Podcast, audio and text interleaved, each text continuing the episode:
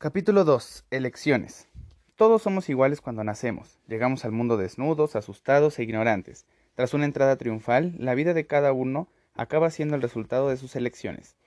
Estas decisiones son a la vez nuestro mejor amigo y el peor enemigo. Pueden conducirnos a las metas deseadas o desviarnos hasta la órbita de una lejana galaxia. Piénselo. Todo lo que hay en su vida existe porque usted primero tomó una decisión acerca de algo. El origen de cada resultado se remonta a una elección.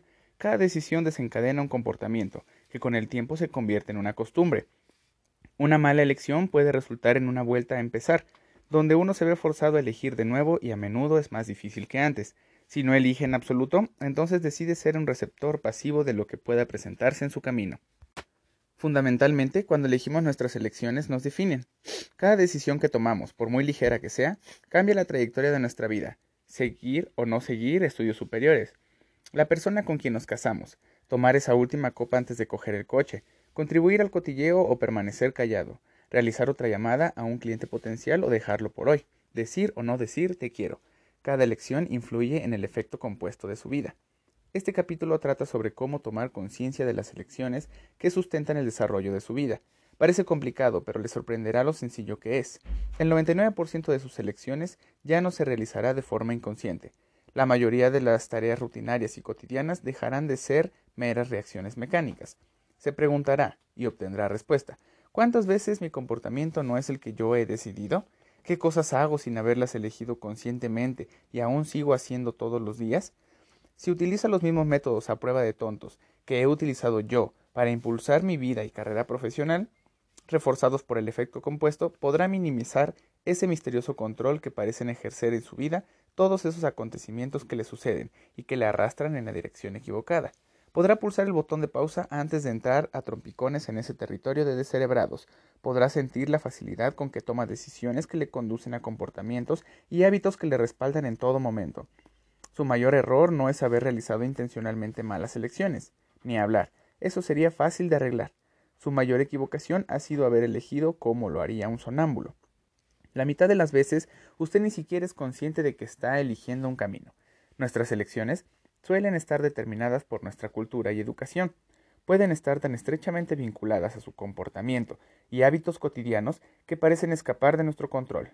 Por ejemplo, ¿le ha ocurrido alguna vez eso de estar disfrutando de sus cosas y de la vida tranquilamente, cuando de repente una decisión estúpida o varias pequeñas malas elecciones destruyen todo su arduo trabajo, su buen momento, y todo sin razón aparente? Su intención no era destruirse a sí mismo, pero al tomar decisiones sin pensar, sin sopesar los riesgos y resultados posibles, se encontró frente a consecuencias inesperadas. Nadie quiere ser obeso, acabar en la bancarrota o divorciarse, pero a menudo, o casi siempre, estas consecuencias son el resultado de una serie de pequeñas decisiones desafortunadas. Los elefantes no pican. ¿Le ha picado alguna vez un elefante? ¿Y un mosquito? Son las insignificancias de la vida las que pueden dañarnos. Alguna que otra vez presenciamos grandes errores que amenazan con destruir en un instante la carrera profesional o la reputación de una persona. Un conocido humorista que suela, suelta una ditriba de comentarios racistas en una de sus actuaciones. El personaje que va de humanitario y que con una copa de más manifiesta, manifiesta su antisemitismo. El senador en contra de los derechos de los homosexuales al que pillan en un urinario público buscando sexo con hombres, la admirada tenista que inusitadamente amenaza a un juez de línea con una sarta de palabrotas. Claramente, estos comportamientos son fruto de elecciones desafortunadas con repercusiones serias. Incluso si usted cometió un error tan garrafal en el pasado, lo que nos interesa ahora no es el enorme retroceso que representa, ni tampoco ese dramático momento puntual. Para la mayoría de nosotros, son las pequeñas elecciones frecuentes y aparentemente insignificantes las que deben preocuparnos seriamente. Me refiero a esas decisiones que cree que no cuentan. Son las pequeñeces las que forman inevitable y previsible, le desvían del éxito, tanto si son tácticas estúpidas, comportamientos despreocupados o acciones disfrazadas de decisiones positivas, quizás las más perniciosas, estas elecciones, al parecer sin importancia, son las que pueden desviarle por completo de su camino, porque no se para a pensar en ellas. Entonces usted se abruma, se desorienta y no es consciente de las pequeñas acciones que le desvían de su camino. El efecto compuesto funciona, no hay duda, siempre funciona, pero en este caso funciona en su contra, porque lo que usted hace es caminar como un sonámbulo.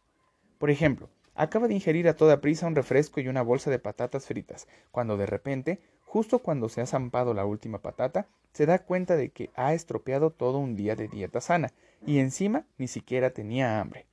O se encuentra absorto en sus pensamientos y pasa dos horas viendo televisión basura, hasta que se acuerda de que debería estar preparando una presentación muy importante para conseguir un preciado cliente.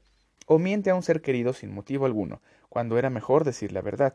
¿Qué es lo que está pasando? Lo que sucede es que se ha permitido elegir sin pensar. Así, mientras siga tomando decisiones de manera involuntaria, podrá elegir conscientemente cambiar ese comportamiento, tan ineficaz para convertirlo en hábitos productivos. Es hora de despertar y de tomar decisiones que le proporcionen más control sobre su vida. Navidad todo el año. Es muy cómodo echarle la culpa a los demás, ¿verdad?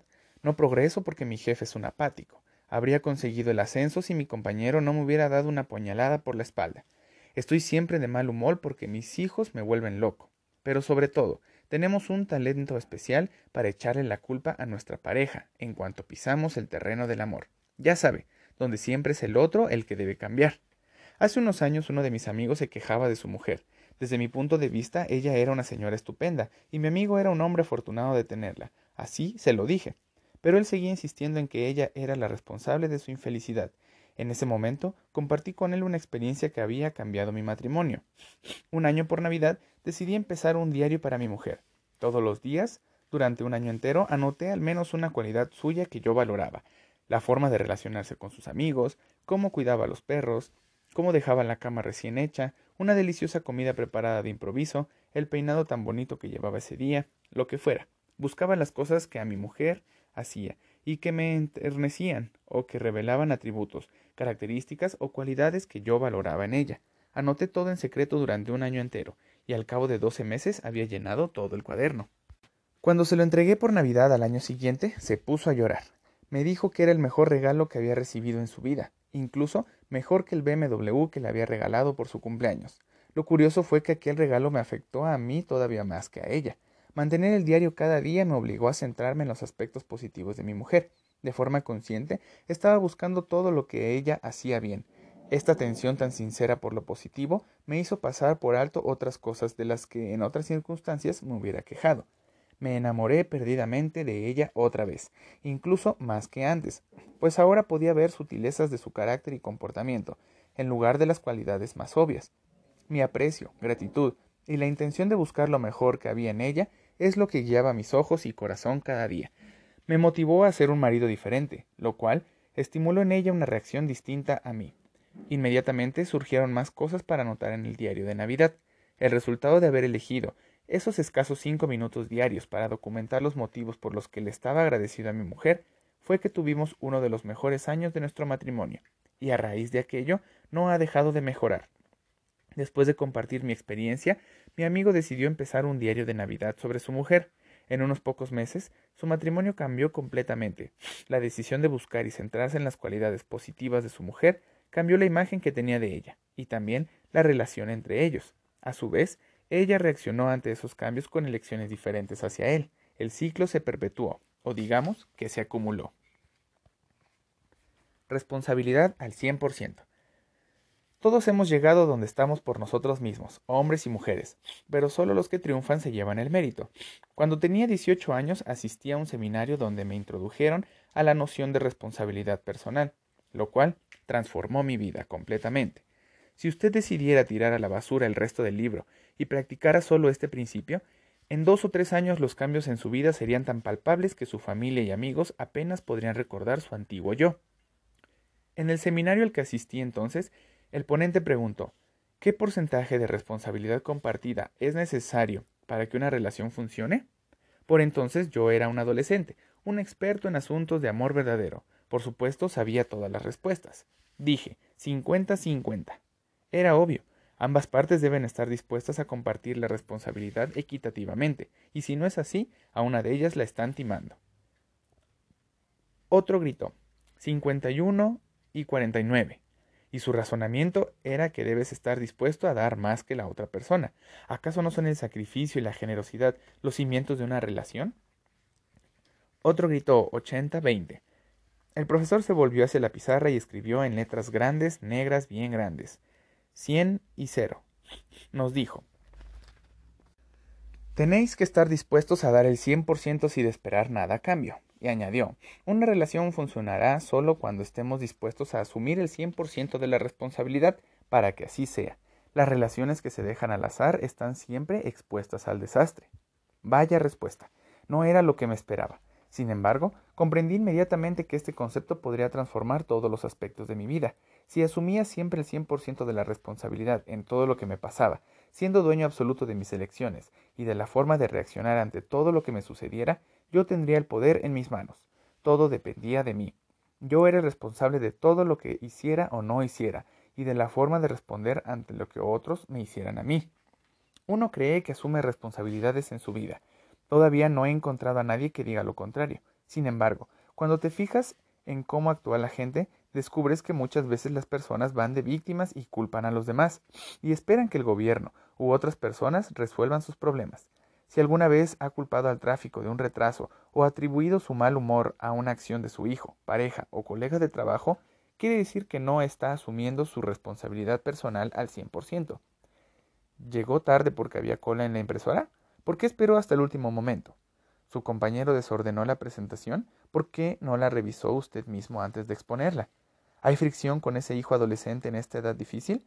Hay un montón de libros y cursos excelentes para informarse y saber cómo tratar el problema. Nosotros mismos somos los únicos responsables de lo que hacemos o no hacemos, y de la manera en que afrontamos lo que nos ocurre. Esta forma de pensar revolucionó mi vida. La suerte, las circunstancias o una situación favorable no era lo que importaba. Si tenía que suceder algo, sería porque yo lo había decidido. Podía hacer lo que quisiera. Yo tenía el control de mí mismo al cien por ciento, independientemente del presidente que saliera elegido, del mal estado de la economía o de lo que otros dijeran, hicieran o no hicieran. Cuando decidí liberarme oficialmente del victimismo pasado, presente y futuro, fue como si me hubiera tocado el gordo de la lotería. Conseguí un poder sin límites para controlar mi destino tener suerte.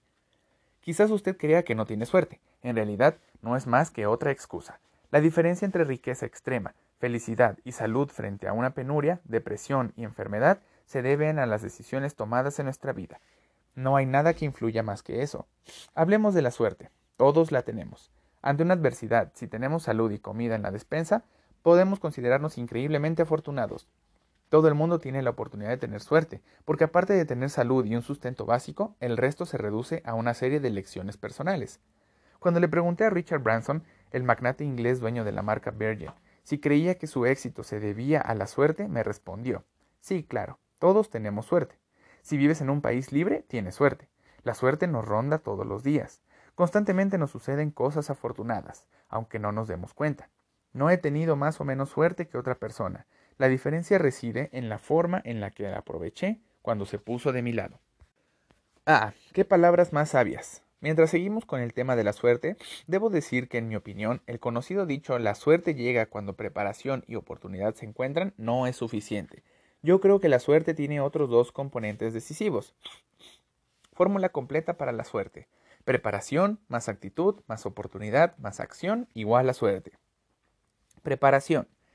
Mediante un desarrollo personal sistemático, habilidades, conocimientos, competencia, relaciones y recursos, tendrá a su disposición los medios para aprovechar las grandes oportunidades cuando surjan. Podrá decir lo mismo que Arnold Palmer durante una entrevista para la revista Success. Es curioso, cuanto más práctico, más suerte tengo.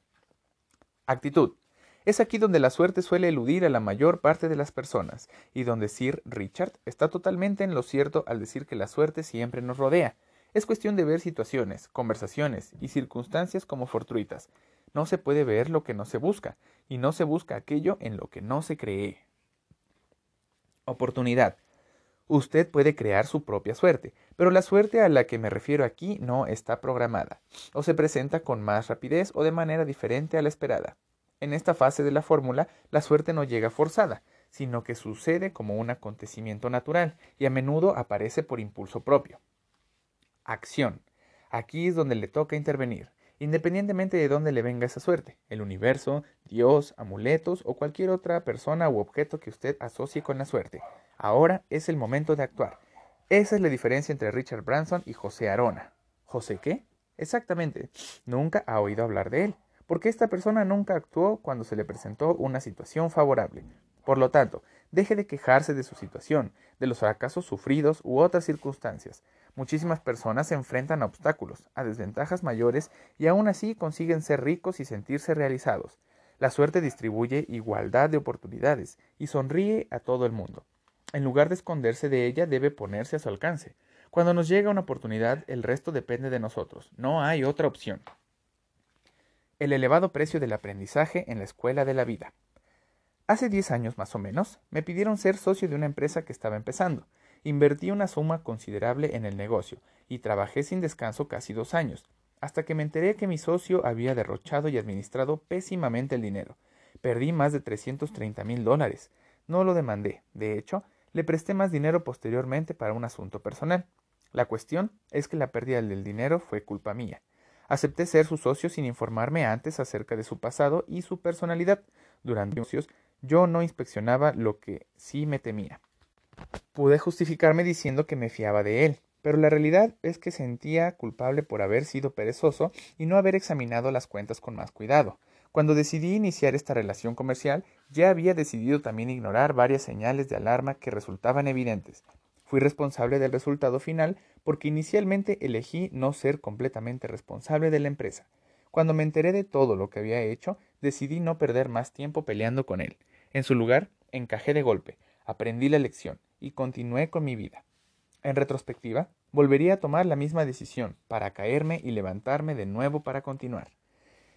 Le reto a que haga lo mismo. Asuma la responsabilidad total de todo lo que le ocurra, ya sea bueno o malo, triunfo o fracaso. Admítala.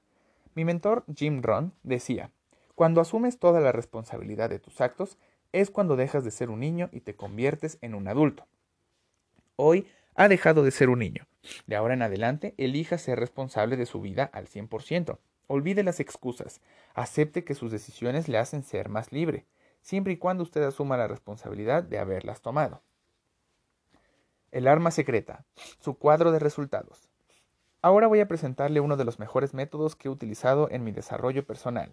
Esta estrategia me ayuda a mantener el control sobre las decisiones que tomo durante el día, haciendo que todo lo demás encaje y esto hace que las acciones y comportamientos que guían mis costumbres se pongan en fila como leales subordinados conscientes de su deber.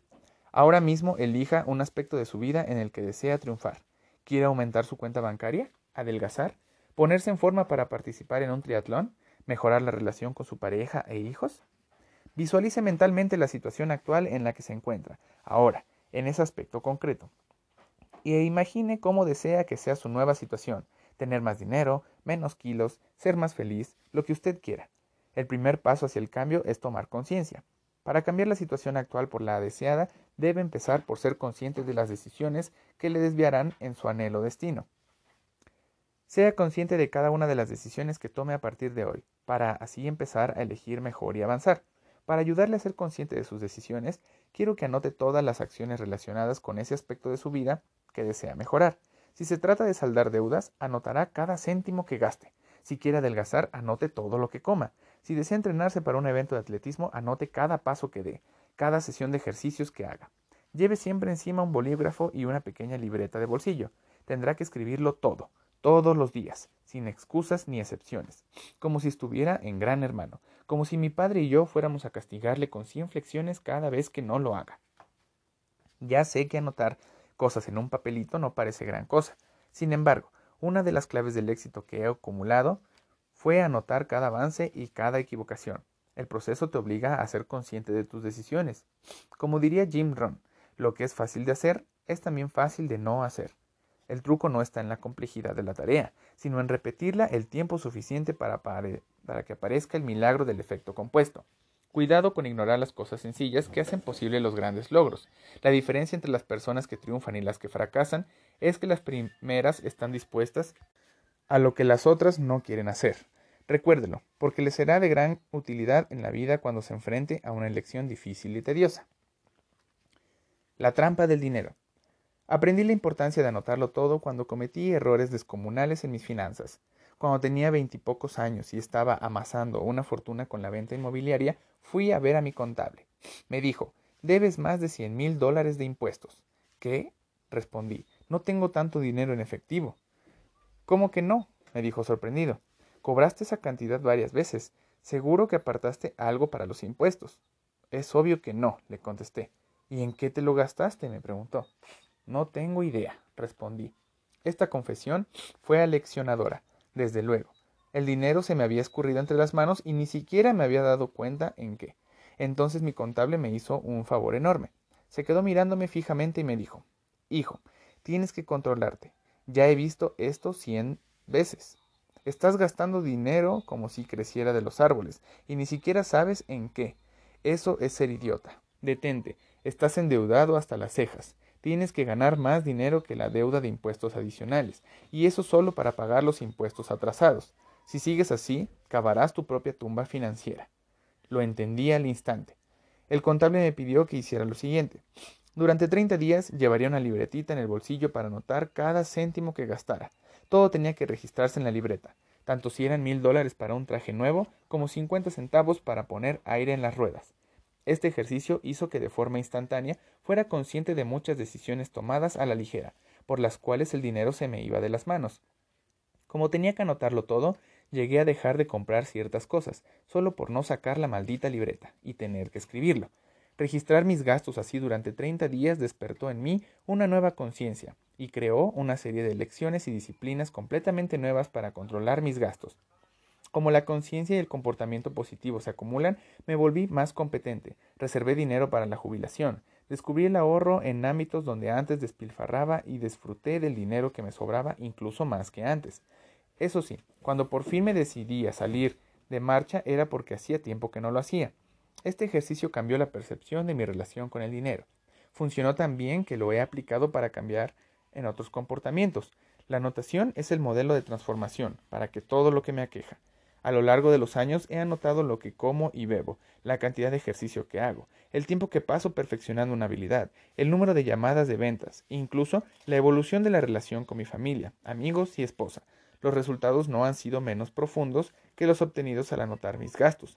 Al comprar este libro, usted me está pagando por darle mi opinión y mis consejos. En este sentido voy a ser muy exigente e insisto en que anote sus comportamientos durante al menos una semana. Este libro no está pensado para entretenerle, sino para ayudarle a conseguir resultados y para lograr resultados tiene que actuar. Probablemente ya le hayan hablado de la técnica de anotación anteriormente.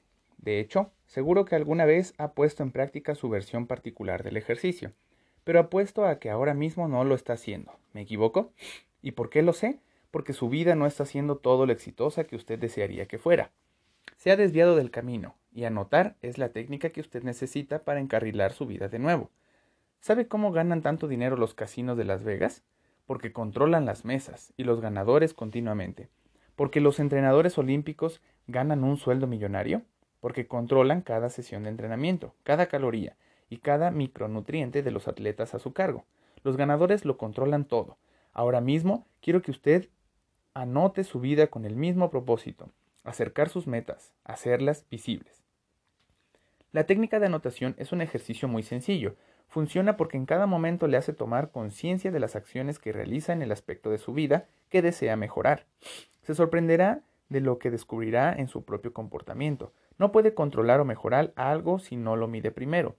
De igual manera, no puede sacar lo mejor de sí mismo si antes no es consciente y responsable de sus acciones. Los atletas profesionales y sus entrenadores controlan el rendimiento hasta el mínimo detalle. Los lanzadores de béisbol conocen las estadísticas de cada uno de sus lanzamientos. Los golfistas disponen de números aún más precisos de sus golpes. Los atletas profesionales saben cómo ajustar su rendimiento basándose en lo que han anotado, prestan atención a sus registros e introducen los cambios necesarios, porque saben que si sus estadísticas mejoran, ganarán más y conseguirán más dinero con contratos para anunciar productos. Quiero que sepa exactamente si lo está haciendo bien en todo momento. Quiero que se controle como si fuera un producto preciado. En realidad usted lo es. Quiero ese sistema tan simple del que hablamos antes. Es este. Por consiguiente, tanto si piensa que es consciente de sus hábitos como si no, le pido que empiece a notar. Revolucionará su vida, su forma de vivir. Despacito y buena letra. Calma, vamos a empezar con un ritmo alegre pero tranquilo. Anotaremos una costumbre durante una semana. Escoja la que ejerce más control sobre usted. Ese será su punto de partida. Cuando empiece a disfrutar de las ventajas del efecto compuesto, usted mismo querrá introducir esta práctica en otros aspectos de su vida. En otras palabras, su elección será elegir la técnica de la anotación. Imaginemos que la categoría que ha elegido es controlar lo que come porque quiere adelgazar. Su tarea será anotar todo lo que se lleve a la boca, el filete, las patatas, la ensalada de la comida y todo lo que pique durante el día, los saladitos de la oficina, el queso, el bocadillo, las golosinas, la degustación del supermercado, los sorbos extras de vino, cuando el anfitrión rellenó la copa. No se olvide de las bebidas, todo cuenta. Pero si no lo anota, es fácil olvidarlo o pasarlo por alto, porque parecen pequeñeces. Escribir estas cosas parece sencillo, y lo es, pero solo cuando se hace. Por eso insisto en que se comprometa a elegir una categoría y una fecha para empezar ahora mismo antes de pasar esta página. ¿Cómo será la anotación? Será meticulosa en el sentido de organizada, incesante en el sentido de constante. Cada día escribirá la fecha al principio de la página y empezará sus anotaciones. ¿Qué ocurre después de una semana de anotaciones? Probablemente se llevará una gran impresión. Se asombrará de la cantidad de calorías, dinero y tiempo que le pasan inadvertidos. No tenía ni idea de que existían y mucho menos que desaparecieron. Siga así. Continúe anotando ese mismo aspecto de su vida durante tres semanas. Quizás ya está refunfuñando porque no quiere hacerlo, pero confíe en mí. Se sorprenderá tanto con los resultados tan solo después de una semana que querrá continuar dos más. Casi puedo garantizárselo. ¿Y por qué tres semanas? Los psicólogos afirman que las costumbres necesitan tres semanas de práctica para establecerse como tales. No es una ciencia exacta, pero es un punto de referencia y ha funcionado para mí. Por lo tanto, quiero que siga con la anotación de sus comportamientos en el ámbito elegido durante 21 días. Si se niega a hacerlo, yo no pierdo nada. Al fin y al cabo, no se trata de mi peso, ni de mi salud cardiovascular, ni de mi saldo bancario o mis relaciones personales. Pero si está leyendo este libro es porque quiere cambiar su vida, ¿no? Yo le advertí que iba a suponer un esfuerzo constante y monótono, ¿verdad? Esta tarea no es fácil, pero es factible, así que hágala. Póngase a empezar hoy mismo. Durante las próximas tres semanas lleve consigo una libreta pequeña o una grande y escriba en ella todo lo relacionado con la categoría que haya elegido. ¿Qué ocurrirá dentro de tres semanas? de la impresión inicial tras la primera semana pasará a una grata sorpresa, al ver cómo el mero hecho de tomar conciencia de sus acciones empieza a moldearlas. Se planteará preguntas como ¿realmente quiere ese chocolate? Voy a tener que sacar la libreta y escribirlo y me va a dar vergüenza. Ahí mismo habrá evitado más de 200 calorías. Si rechaza el chocolate todos los días, en poco más de dos semanas habrá perdido casi medio kilo empezará a sumar los cuatro dólares que se gasta en el café de camino al trabajo y se dará cuenta de que gasta 60 dólares de cafés en tres semanas, lo que se supone unos mil dólares al año y acumulados en un periodo de 20 años, 51 mil dólares. ¿Necesita realmente comprar ese café? Vea. Recapitulemos. Estoy diciendo que un café de 4 dólares va a suponerle un gasto de 51 mil dólares por un periodo de 20 años. Si eso es lo que digo, ¿sabía que cada dólar que gasta hoy, sin importar en qué, le cuesta el equivalente a 5 dólares en 20 años y 10 dólares en 30 años? La explicación es que si cogemos un dólar y lo invertimos al 8%, en 20 años ese dólar valdrá 5 veces más. Cada dólar gastado hoy es como gastar 5 de su futuro bolsillo. Solía cometer el error de mirar las etiquetas de los precios y pensar que si un artículo marcaba en precio de 50 dólares me costaba 50 dólares. En cierto modo sí, en dólares actuales. Sin embargo, si considero el valor posible de esos 50 dólares invertidos durante 20 años al coste, es 4 o 5 veces mayor. Dicho de otro modo, cada vez que un artículo nos cuesta 50 dólares, tenemos que pensar, ¿esto vale 250 dólares? Si para usted el valor del artículo es de 250 dólares, ¿merece la pena comprarlo? Recuerde este razonamiento cada vez que vaya a grandes superficies, donde se encuentran todo tipo de artículos asombrosos que no sabía que necesitaba. Entra para comprar productos básicos que no valen más de 25 dólares y sale con una compra de 400. Mi garage parece el trastero de uno de estos establecimientos. La próxima vez que vaya a una de esas tiendas de oportunidades, evalúe las cosas con el criterio del valor futuro. Lo más probable es que no compre ese artilugio de hacer crepes que cuesta 50 dólares, lo cual significa que su futuro yo tendrá 250 más en el banco. Elija sabiamente todos los días y todas las semanas durante muchos años y rápidamente verá cómo se enriquece.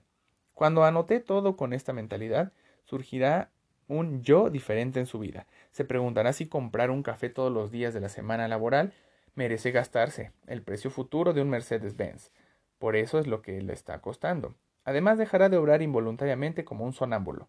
Ahora es más consciente y toma mejores decisiones, y todo se lo deberá a una libretita y a un bolígrafo. Sorprendente, ¿verdad? El héroe invisible y no elogiado. Cuando empiece a notar todos sus actos, centrará su atención en las cosas más insignificantes que hace bien, y asimismo en las más insignificantes que hace mal. Cuando decida introducir en su rumbo correcciones mínimas pero constantes, con el tiempo empezará a ver resultados sorprendentes. Pero no espere que lo arruinen con trompetas. Cuando digo correcciones mínimas, quiero decir verdaderamente imperceptibles. Probablemente nadie va a notarlas a corto plazo. No espere aplausos, tarjetas de felicitaciones o trofeos por mantener su constancia. Y sin embargo, al final el efecto compuesto resultará en un beneficio extraordinario. Son las disciplinas más insignificantes las que compensan con el tiempo ese esfuerzo y preparación para el triunfo final que nadie percibió cuando estaban en marcha. Y aún así, los resultados son extraordinarios. Un caballo gana por unos centímetros pero recibe el dinero del premio multiplicado por 10. ¿Significa que es 10 veces más rápido? No, simplemente es un poco mejor ese entrenamiento extra en la pista, la disciplina extra en la nutrición del caballo y el esfuerzo adicional del jinete es lo que contribuye a resultados ligeramente mejores con recompensas acumuladas. Después de haber jugado cientos de torneos y haber anotado miles de golpes, la diferencia entre la golfista número 1 y el número 10 de la clasificación es solamente una medida de 1.9 golpes, y sin embargo, la diferencia monetaria del premio se multiplica por 5 es decir, 10 millones de dólares frente a 2 millones de dólares.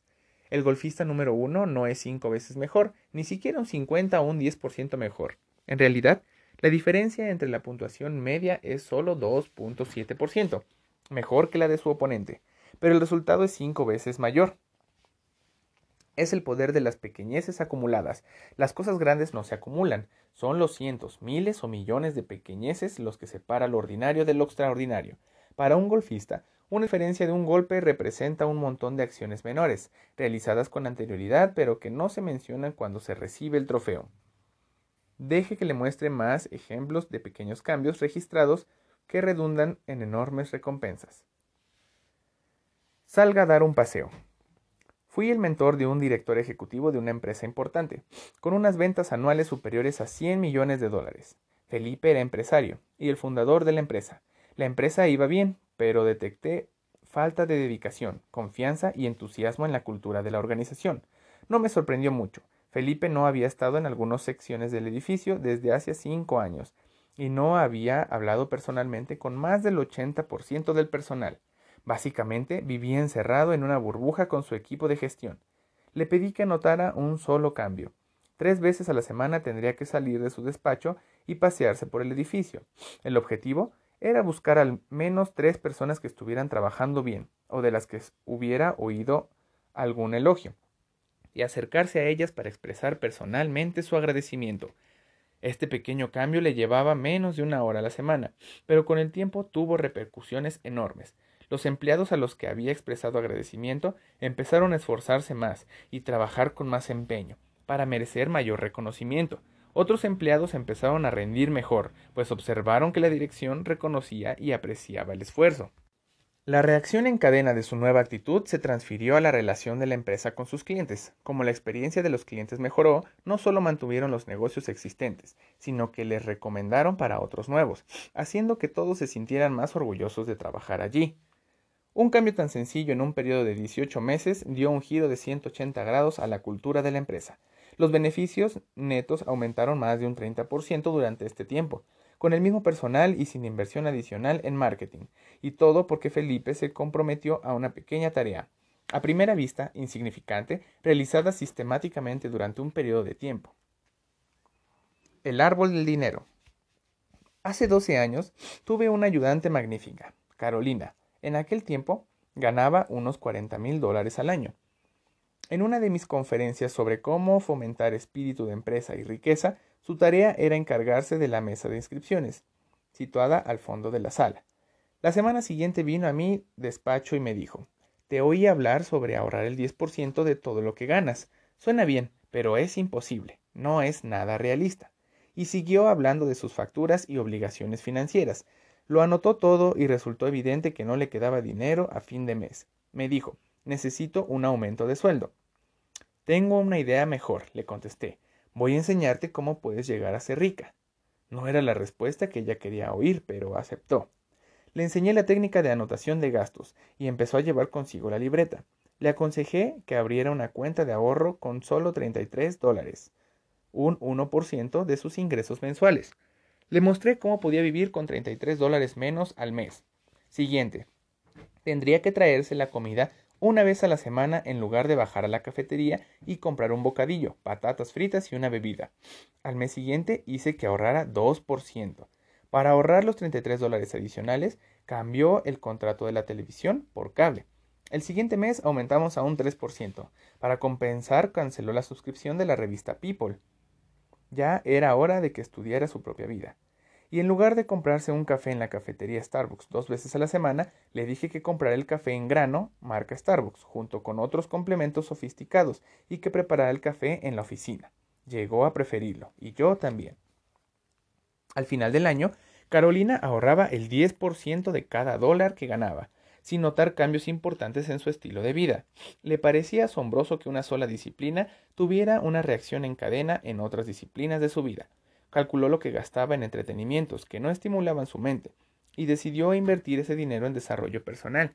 Después de dedicar cientos de horas a contenidos instructivos e inspiradores, su creatividad se disparó. Me expuso varias ideas sobre cómo podríamos ganar y ahorrar más dinero en nuestra empresa. Me presentó un plan que implementaría en su tiempo libre. Si le prometía una recompensa del 10% de todas las estrategias de ahorro y el 15% de las nuevas estrategias de ingresos que resultaran rentables. Al final del segundo año ganaba más de 100 mil dólares, con el mismo salario base de 40 mil dólares. Posteriormente, Carolina creó una empresa independiente de servicios que triunfó. Hace dos años me la encontré en el aeropuerto. Ahora gana más de un cuarto de millón de dólares. Y ha ahorrado y generado más de un millón de dólares en activos financieros. Es millonaria. Y todo empezó por decidirse a dar un pequeño paso y ahorrar 33 dólares al mes. El tiempo es vital. Cuanto antes empiece a introducir pequeños cambios, con más fuerza funcionará el efecto compuesto. Suponga que una amiga escuchó los consejos de Dave Ramsey, un experto en finanzas, y en cuanto consiguió su primer empleo, después de graduarse de la universidad a los 23 años, empezó a contribuir en un plan de pensiones con 250 dólares. Por otro lado, usted no empieza a ahorrar hasta que cumple 40 años, o quizás empieza a ahorrar un poco antes, pero liquida la cuenta de pensiones porque no nota grandes beneficios. Cuando su amiga tenga 40 años no tendrá que invertir un dólar más, y a la edad de 67 años tendrá más de un millón de dólares, con un crecimiento del 8% de interés acumulado mensualmente. Usted, por su parte, continúa invirtiendo 250 dólares al mes, hasta que llega a los 67 años, la edad normal de jubilación establecida por la Seguridad Social de Estados Unidos. Para los nacidos después de 1960, eso significa que está ahorrando 27 años frente a los 17 años de su amiga. Cuando se jubile, tendrá menos de 300 mil dólares y habrá invertido 27 mil dólares más que ella. Incluso si ahorrara mucho más años e invirtiera mucho más dinero, aún así terminaría con menos de un tercio del dinero que podía haber tenido. Eso es lo que pasa cuando retrasamos y descuidamos disciplinas, comportamientos y hábitos necesarios. No espere un día más para poner en práctica las disciplinas que le conducirán a sus objetivos. ¿Está pensando que al empezar tan tarde y haberse quedado tan atrás, le será imposible remontar? Esa es otra idea preconcebida en su mente, y es hora de eliminarla. Nunca es demasiado tarde para recibir los beneficios del efecto compuesto. Suponga que siempre quiso tocar el piano, pero cree que es demasiado tarde, porque va a cumplir los 40, y empieza ahora. Para cuando sea un pensionista, puede llegar a ser un virtuoso, ya que habrá tocado el piano durante 25 años. La clave está en, en empezar ahora. Todas las acciones grandiosas y aventuras fantásticas se inician con pequeños pasos. El primer paso siempre parece más difícil de lo que realmente es. Pero, ¿y si 25 años es demasiado tiempo? ¿Y solo tiene tiempo y paciencia por 10 años? En el libro de Brian Tracy, Focal Point, se describe cómo mejorar cualquier aspecto de la vida en un mil por ciento, no un 10% o un 100, sino un mil por ciento. Deje que le describa la idea de grandes rasgos. Lo único que tiene que hacer es mejorarse a sí mismo y aumentar su rendimiento, resultados e ingresos una décima parte de un 1% cada día laborable. Esto supone uno entre mil, una milésima parte. ¿Cree que puede hacerlo? Por supuesto. Cualquiera puede hacerlo. Es sencillo. Hágalo todos los días de la semana y mejorará 0.5 a la semana. No mucho, 2% al mes, que acumulado suma 26% al año. Sus ingresos ahora se duplicarán cada 29 años.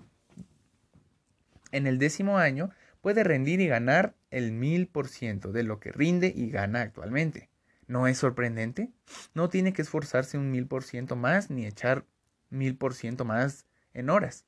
Basta con una mejora diaria de una décima parte de un 1%. El éxito es un medio maratón.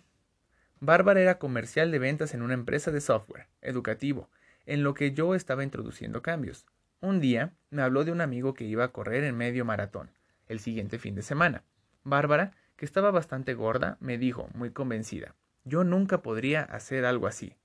Me quedé sin aliento, solo subiendo un tramo de las escaleras. Si tú quieres, puedes elegir hacer lo que tu amigo está haciendo, le contesté. Se mostró reacia y dijo, es totalmente imposible. El primer paso era ayudar a Bárbara a encontrar una motivación. Por lo tanto, le pregunté, ¿cuál es el motivo por el que correrías un medio maratón? Bueno, el verano que viene tengo una reunión de antiguos alumnos del instituto para celebrar el 20 aniversario y me gustaría estar estupenda para la ocasión. Pero he engordado tanto desde que tuve a mi segundo hijo, hace cinco años, que no sé cómo hacerlo. Bingo. Habíamos encontrado un objetivo para motivarla. Sin embargo, actué con cautela. Si ha intentado adelgazar alguna vez, probablemente conoce el procedimiento se apunta a un gimnasio caro, se gasta un montón de dinero en entrenadores personales, aparatos, ropa deportiva y unas zapatillas de deporte alucinantes. Durante una semana hace ejercicio vigorosamente y luego convierte la bici elíptica en un tendedero para secar la ropa, abandona el gimnasio y deja que las zapatillas se pudran en un rincón. Con Bárbara quería utilizar una táctica mejor. Sabía que si podía persuadirla para que eligiera un solo nuevo hábito, se engancharía y el resto de los comportamientos necesarios se sucederían de forma natural. Le pedí que condujera el coche por su barrio y que planificara una ruta de un kilómetro y medio desde su casa. Después le pedí que caminara esa distancia tres veces en un periodo de dos semanas. Observé que no le pedí que corriera el kilómetro y medio. Empecé con una tarea pequeña y fácil que no requería un gran esfuerzo. Luego le pedí que caminara la ruta tres veces por semana durante dos semanas más. Cada día su elección era continuar con la tarea asignada. Lo siguiente fue pedirle que empezara a correr a paso tranquilo sin sentir molestias. Si notaba que se quedaba sin aliento, debía pararse y continuar caminando. Le encomendé esa tarea hasta que pudiera correr un cuarto, la mitad, y finalmente tres cuartos de ese kilómetro y medio. Tardó tres semanas más, nueve salidas, hasta poder completar corriendo el kilómetro y medio. Después de un total de siete semanas, ya completaba el circuito entero corriendo. La primera vista parece mucho tiempo para una persona, una victoria tan mínima, ¿verdad? Después de todo, un medio maratón son solo 21 kilómetros. En comparación, un kilómetro y medio no es nada. Lo más significativo fue que Bárbara empezó a notar que su elección de ponerse en forma para la reunión estaba fomentando nuevos hábitos más sanos. El efecto compuesto se había puesto en marcha y había comenzado su proceso prodigioso. Posteriormente le pedí a Bárbara que aumentara la distancia, una octava parte del kilómetro y medio de cada salida. En seis meses corría 15 kilómetros sin problemas. En nueve meses podía correr 25 kilómetros, como parte de su rutina habitual. Lo más fascinante fue lo que ocurrió en otros aspectos de su vida. Bárbara dejó de sentir esa necesidad imperiosa de comer chocolate y comida grasienta. El aumento de energía, resultado del ejercicio cardiovascular, y la comida sana incrementaron su entusiasmo en el trabajo. Durante ese periodo duplicó su rendimiento de las ventas. Como vimos en el capítulo anterior, la reacción en cadena de este impulso aumentó su autoestima. se volvió más cariñosa con su marido, y su relación pasó a ser más apasionada de lo que había sido desde la universidad. Como se sentía con más energía, la relación con sus hijos se volvió más activa y animada. Ya no tenía tiempo de salir con esos amigos tan negativos que seguían reuniéndose después del trabajo para ir de copas y comer tapas grasientas. Se apuntó a un club de corredores y allí conoció a gente con una actitud más saludable, lo cual fomentó adicionalmente un montón de decisiones, comportamientos y hábitos positivos más. Después de aquella primera conversación en mi despacho y de su decisión de encontrar un motivo y de comprometerse a realizar unas pequeñas tareas, perdió más de 18 kilos. Se convirtió en un ejemplo viviente de mujer empoderada y en plena forma física. En la actualidad, Bárbara corre maratones completos. Su vida es el resultado de elecciones realizadas en cada momento. En el CD de Success Mayo 2010, la entrenadora personal del programa Biggest Loser, donde la meta de los concursantes es perder peso, Gillian Michaels compartió con nosotros un recuerdo muy instructivo de su niñez. Cuando era pequeña, mi madre me organizaba un juego que consistía en encontrar huevos de chocolates escondidos.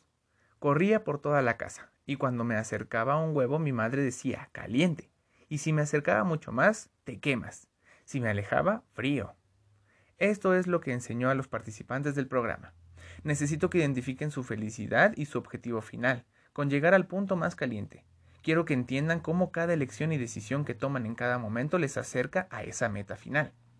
Como los resultados que obtenemos con el efecto de las opciones elegidas en cada momento, tenemos un poder increíble para cambiar nuestras vidas.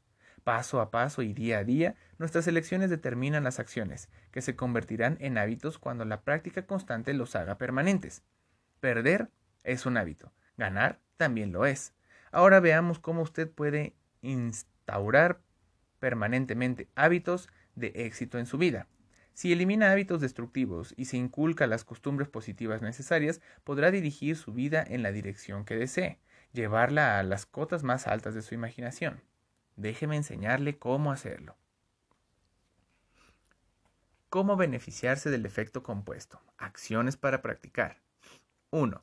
¿Con qué personas o circunstancias de su vida encuentra mayores dificultades? Escriba todos los aspectos de esta situación por los que debe estar agradecido. Anote todo lo que refuerce o amplíe su sentimiento de gratitud en esa tarea. 2. ¿En qué aspectos de su vida no asume responsabilidad al 100%? por el éxito o fracaso de su situación actual? Escriba tres cosas que haya hecho en el pasado y que hayan perjudicado su vida. Escriba tres cosas que debería haber hecho pero que no hizo.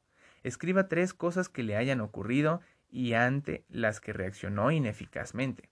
Escriba tres cosas que puede empezar a hacer hoy mismo para recuperar la responsabilidad sobre los resultados de su vida. 3. Empiece la anotación de al menos un comportamiento en su aspecto de su vida que desea cambiar y mejorar. Por ejemplo, dinero, alimentación, forma física, aprender a apreciar a los demás, forma de educar a mis hijos, la que usted decida.